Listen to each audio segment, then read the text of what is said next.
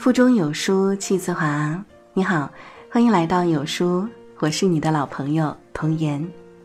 今天要为您分享到的文章是来自白小姐的。结婚二十年，你早就不是我丈夫了。一位已婚中年女人的回答让人沉默。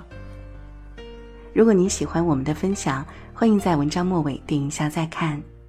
接下来的时间，一起来听。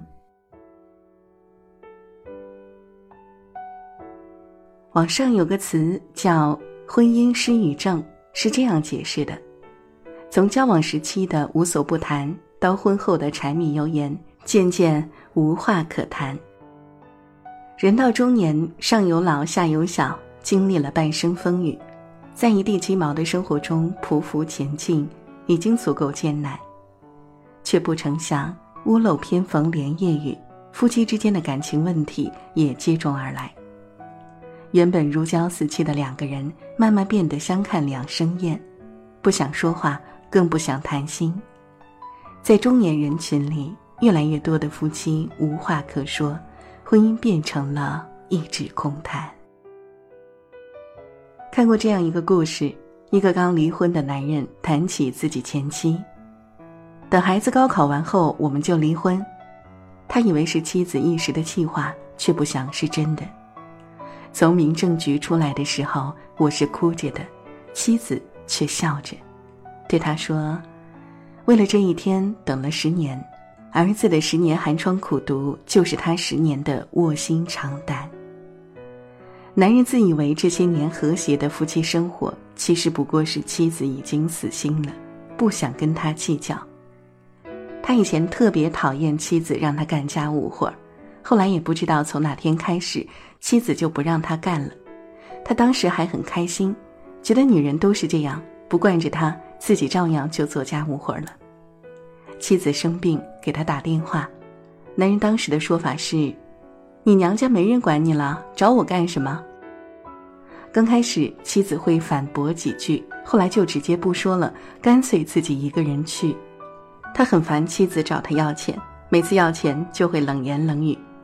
你天天带个孩子买那些衣服、化妆品有什么用？后来妻子自己去上班了，再也没给他要过一分钱。他说什么他就听着，不想听了就去别的房间。那几年，男人不管做什么，妻子都不管。有次他一晚上没回家，也没打一个电话。当时他还笑话那些被女人催的男人，觉得他们没本事，被妻子管得严。十年，妻子自己挣钱，自己带孩子，自己料理一切家务，甚至是他父母有什么事儿都未曾开口求助过他。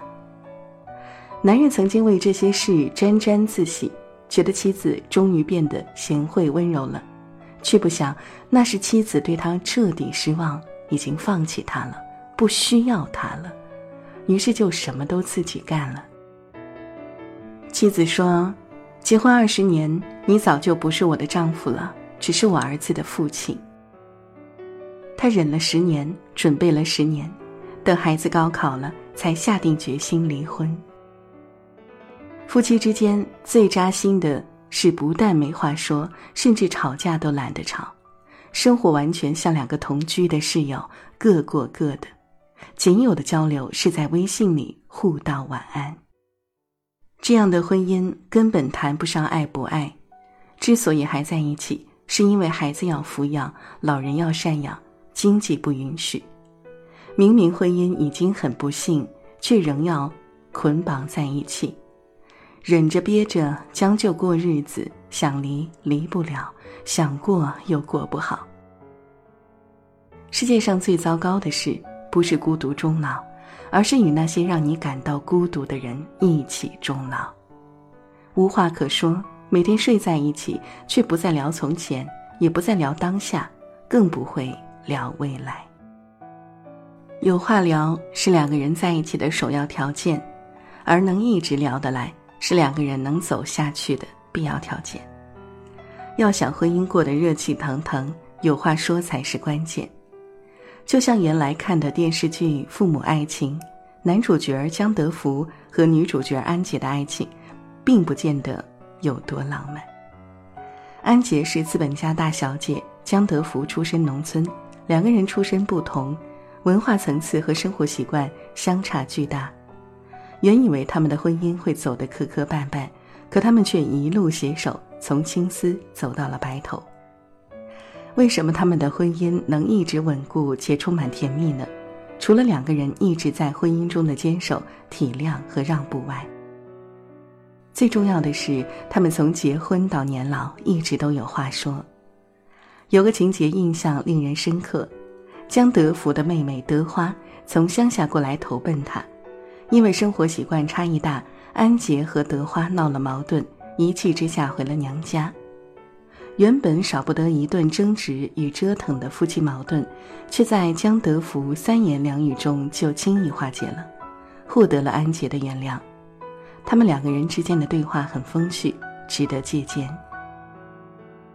安杰不想跟他回家，说他想好事儿，江德福立马就装成一本正经的说：“你要注意你的态度，对我客气点儿，好点儿，否则的话，我就把你留在这儿。”不管你了，看你怎么办。安杰说：“更好，我拿蒜拌。”江德福说：“你不是不吃蒜吗？”安杰说：“你不是不嫌味儿吗？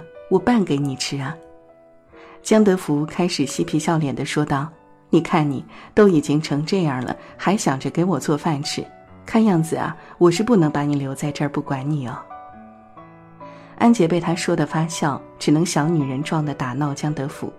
你讨厌你，然后跟他回了家。夫妻相处最重要的是什么？是你说的话我都能懂，你的梗我也都接得住，不管是什么话我都能陪你畅聊。年轻时说各自的生活经历，说生活中的一些琐事；中年时聊工作，聊心事，聊儿女；老年时聊年轻时候的日子，聊儿女的生活。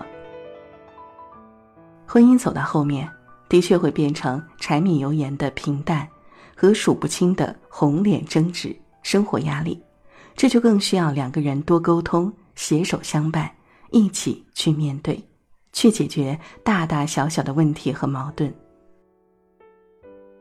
相爱很难，守爱更难，有沟通才有感情，多交流，才能趁早发现问题、解决问题，兼顾感情。看过这样一段话：找一个你爱与之聊天的人结婚。当你年龄大了以后，就会发现喜欢聊天是一个人最大的优点。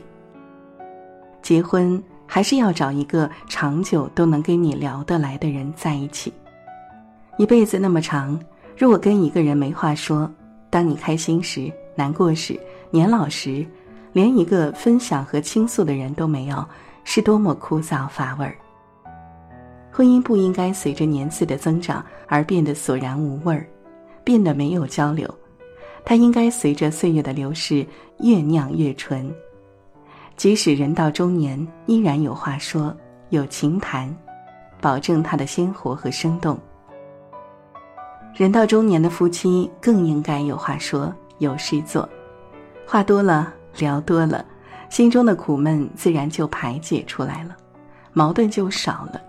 生活就变得不那么难了，夫妻感情也更稳定了。有句话说得好：“醉过方知酒浓，爱过方知情重，痛过方知后悔，错过方知珍惜。”人生后半程，父母老去，孩子离开，唯有枕边人才能陪你到白头。要珍惜眼前人。别让那个陪伴了你二十年、三十年、四十年的爱人伤心离开。世界上没有永远的婚姻，只有一起成长的夫妻。幸福的婚姻没有捷径，只有经营。